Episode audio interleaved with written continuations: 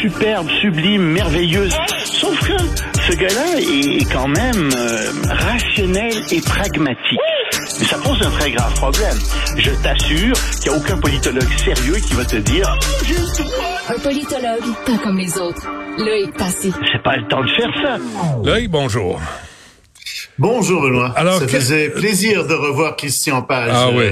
Je suis sûr que son livre est excellent. Ouais, je, vais, je vais le lire. Ouais, mais c'est drôle parce que t'es là, euh, Alain Pronkin est là, là. Tu sais, c'est c'est comme euh, la, la gang qu'on qu'on avait euh, à, à une autre époque où on, on faisait de la radio ailleurs. Euh, mais là, on l'a fait ici, puis je suis très content d'être ici. Euh, dis donc, est-ce que tu, Absolument. qui crois-tu qui a bombardé cet hôpital à Gaza, Loïc, sérieusement? Sérieusement, d'un point de vue militaire, je te dirais, ça ressemble à Israël, mais d'un point de vue politique, je te dirais, c'est tellement mauvais pour Israël que je vois pas pourquoi l'armée israélienne a fait ça. Euh, parce que ça nuit plus à Israël qu'autre chose en ce me moment. semble. Je comprends qu'il y a des gens qui sont morts, là, c'est très clair, et c'est à eux que ça nuit d'abord. C'est pas ça que je dis. Mais politiquement, ça a des conséquences qui sont tellement épouvantables pour Israël que je vois mal pourquoi Israël aurait fait ça. Alors, on attend. Euh, évidemment, euh, Biden a dit, écoutez, moi, j'ai vu des données, euh, puis euh, de l'armée américaine, du renseignement, puis euh, il semble que c'est ça, ça laisse croire que c'est plus le Hamas qui a fait ça. Ce qui est pas impossible. Hein, c'est un hôpital qui était chrétien. C'est pas un hôpital musulman. C'est un hôpital qui était chrétien. Ah oui, qui je savais pas. Financé avec, oui, c'était financé avec des fonds chrétiens.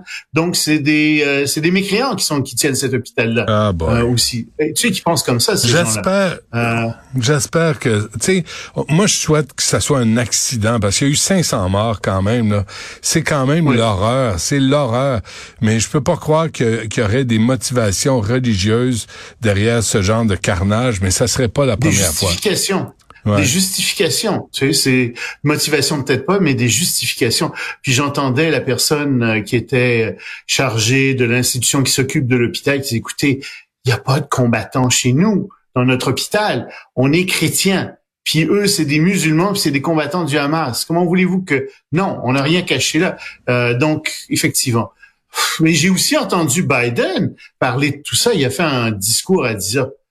Sais-tu quoi? J'avais l'impression d'être à l'église puis d'entendre le curé dans sa chaise. Ouais, j'ai entendu aussi. dit, ah, ben c'est bien terrible, puis ah, je comprends, puis vous allez voir les morts. Tu- La chaise vide. C'est pas un chef. La chaise vide à la C'est pas un table, d'État. Non, non, je suis d'accord avec toi. Non. Pas un chef d'État. Pas un chef d'État, ça. Tu sais, c'est pas ça qu'on attendait Hmm. euh, de sa part. Et c'est c'est très décevant ce qu'il a. Je comprends qu'il a fait ça pour consoler, essayer de consoler les Israéliens, essayer de consoler les gens, mais Mais non, ça raison. c'est- pas un curé là, dont on a besoin. C'est un président des. États-Unis qui se tient debout et qui est pas là dans les motifs, mais qui est dans les faits, puis dans la résolution du conflit.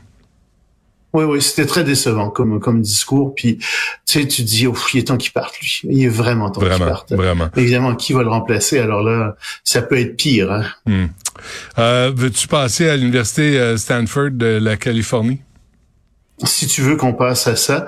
Euh, en Californie, à l'université Stanford, il y a eu une grande réunion des cinq œils, euh, des cinq yeux, si tu préfères, devrais-je Ouais. dire.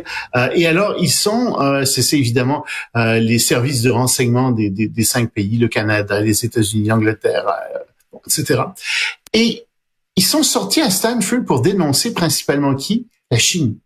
Euh, parce que pour eux, la Chine est devenue véritablement la plus grande menace euh, aux pays occidentaux, aux pays industrialisés.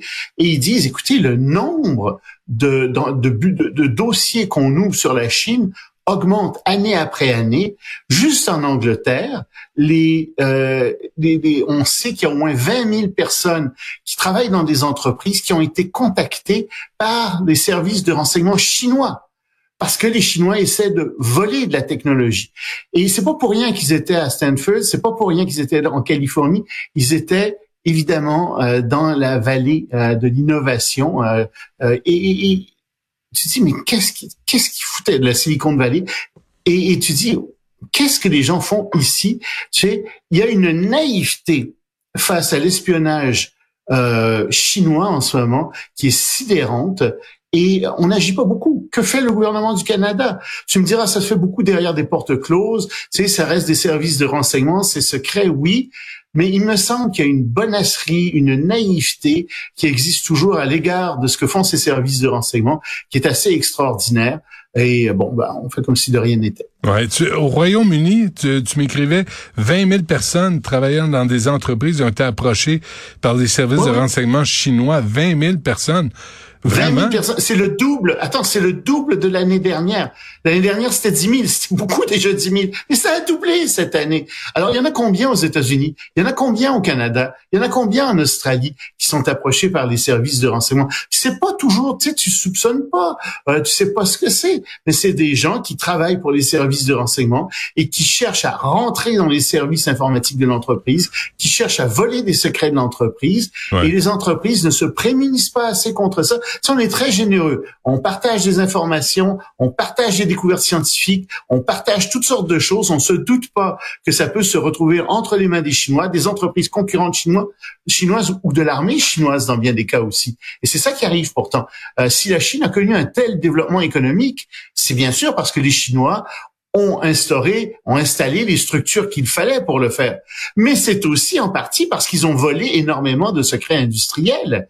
Euh, c'est aussi la raison pour laquelle ils ont fait ça. Tu imagines quand tu dépenses 100 millions de dollars, euh, ça te prend des années à développer quelque chose. En un claquement de doigts, ça peut être volé par quelqu'un. Ça va lui coûter quoi quelques milliers de dollars, quelques millions tout au plus. Et voilà, euh, tu viens de perdre des années de recherche, tu viens de perdre des, des tu viens de perdre des, des, des milliers de, des millions de dollars d'investissement très très facilement. Ouais, et l'autre l'autre profite de toute cette recherche là et euh, met, met l'argent à partir de ce point de départ. C'est des petites entreprises. Et ce qu'il disait aussi, c'est que c'est pas les très grandes entreprises. Elles, elles se protègent les très grandes entreprises. Tu vas visiter des très grandes entreprises qui sont à dire, ben ça, vous avez pas accès à ça, monsieur, parce que on est, puis même les politiciens y ont pas accès parce que on est dans le domaine ultra secret de l'entreprise. Il faut pas que des gens euh, mal avisés soient là. Puis on n'a pas fait d'enquête sur vous, on ne sait pas qui vous êtes. Hmm. Mais on parle ici de petites et de moyennes entreprises qui intéressent aussi les Chinois. Bon, écoute, on se laisse là-dessus. On se reparle demain, euh, Loïc. Euh, merci. Je t'en prie, allez, à demain.